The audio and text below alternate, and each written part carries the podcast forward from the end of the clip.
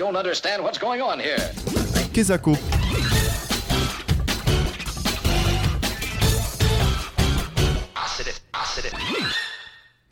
Bonjour à toutes et à tous, on se retrouve aujourd'hui pour une nouvelle chronique sur un sujet très électrisant. L'ordinateur s'installe chaque jour de plus en plus dans notre vie quotidienne. Ainsi que nous prenions le métro, le train ou bien l'avion, c'est lui qui règle le trafic et veille sur notre sécurité. Bientôt, il nous sortira des embouteillages. Et au train où vont les choses, on peut se demander quels seront les domaines de notre existence qui lui échapperont. Oui, cette machine, car ce n'est qu'une machine, va prendre une telle place dans notre société qu'on parle volontiers de révolution.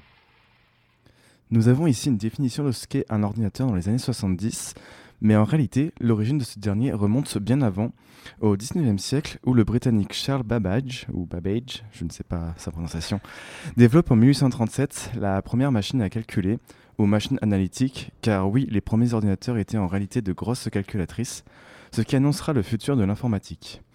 Au fil des ans, les machines sont perfectionnées et utilisent de nouveaux procédés plus efficaces, comme par exemple l'utilisation de cartes perforées, moyen de lire l'information. Parmi ces acteurs, on retrouve par exemple l'américain Herman Ulrich, qui sera à l'origine d'une des compagnies fondatrices de l'entreprise IBM. Bon, ceci étant dit, passons aux choses sérieuses. Au XXe siècle, de grandes innovations sont apportées aux calculateurs mécaniques grâce à une personne en particulier, le britannique Alan Turing, qui, en 1936, crée la machine de Turing et qui reprendra en quelque sorte le système de fonctionnement d'un ordinateur moderne.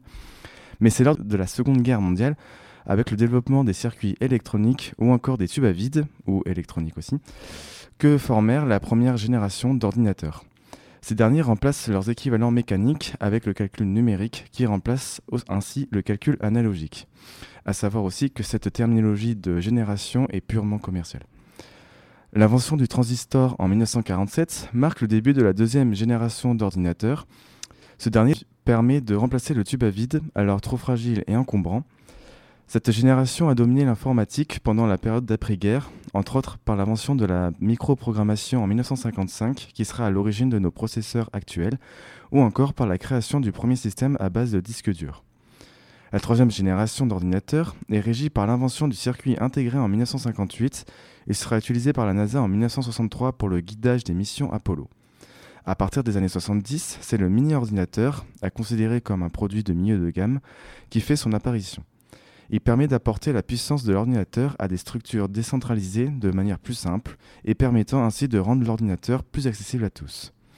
Dans la même période est créé le microprocesseur par l'entreprise Intel qui permet de pouvoir contenir la taille d'un ordinateur, ce qui nous amène à la création du premier ordinateur personnel en 1973 par la société française R2E, qui permettra progressivement de rendre accessible cet appareil à un plus grand nombre de personnes par une utilisation plus simple et par un prix qui devient plus accessible, à compter quand même près de 5000 euros en argent actuel pour un appareil.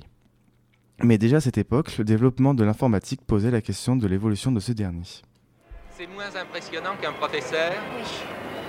Mais c'est un jeu de parler avec cette machine Une sorte de jeu, oui. Quand tu fais des erreurs, qu'est-ce qui se passe? Eh Bien, la lampe rouge s'allume et le professeur m'explique le, problème. Et alors tu recommences euh, Non, il me donne euh, la, la, solution et je dois la recopier sur la... Tu la recopies. Ça a beaucoup plus de patience qu'un professeur, une machine. Ah oui, alors. Euh, tant qu'on veut, on peut le faire répéter. Tandis qu'un professeur, on n'ose pas lui redemander. Non. Comment tu penses que sera l'école dans 10 ans Eh les, les, les, les, professeurs seront des machines à la place, seront, remplacés par des machines. Mais est-ce que c'est plus amusant qu'un professeur? Oui. L'ordinateur personnel connaît de nombreuses améliorations et en connaît une grande lors de la création du Macintosh par Apple en 1984, qui est alors le premier à proposer un micro-ordinateur avec une souris et une interface graphique qui remporte un grand succès. Mais sa plus grande amélioration restera sans doute celle du développement d'Internet dans les années 90, qui permettra à un grand nombre d'avoir accès à l'information et à la communication beaucoup plus facilement, même si au début, eh bien, c'était pas gagné. Internet Internet oh, je un sais système pas, informatique de communication, c'est les nouveaux autoroutes de l'information. Vous voyez, il est intelligent, mon copain. C'est des boîtes à terribles. La publicité? C'est un programme qui permet de savoir, savoir un peu tout. Internet, c'est euh, c'est le nettoyage. Internet? Ah bah je sais pas ce que ça veut dire. Inter quoi C'est comme un énorme Minitel où on peut avoir euh, une source d'information immense avec euh, tous les pays. euh. Internet? Ben. euh, ben, je sais pas. J'ai cru comprendre que ça a rapport avec l'informatique, il y a des informations qui circulent et qui sont accessibles à tout le monde, c'est ça? Et qu'il faut un ordinateur pour cela Non? Mais bon, maintenant, il est temps de découvrir comment fonctionne un ordinateur.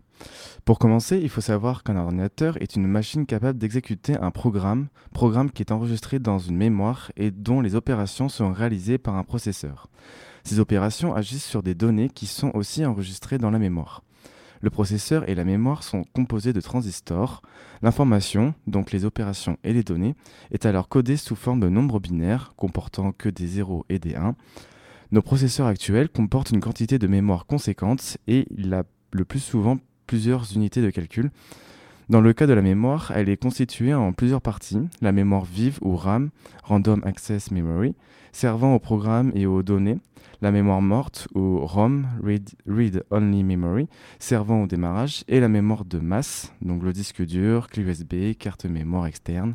Pour finir cette chronique, je voulais justement vous diffuser le dernier extrait que je voulais quand même vous partager. C'était le 15 août, Apple lançait aux États-Unis son tout nouvel iMac, des ordinateurs en veux-tu, en voilà, 150 000 vendus en 8 jours et paraît-il des ruptures de stock monstres.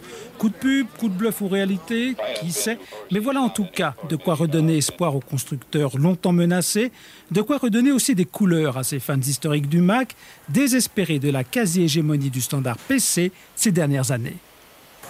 Ça, c'est original au moins. Ça ressemble à quelque chose qui vient d'ailleurs. Près de Paris aussi, les cartons s'empilent pour les toutes premières livraisons françaises. Design monobloc, forme ovoïde et couleurs acidulées ont été retenus pour cette machine avec unité centrale intégrée. Il suffit juste de la brancher directement sur une prise téléphonique pour se balader immédiatement sur Internet dont on attend presque des miracles. Je vous dis à la semaine prochaine.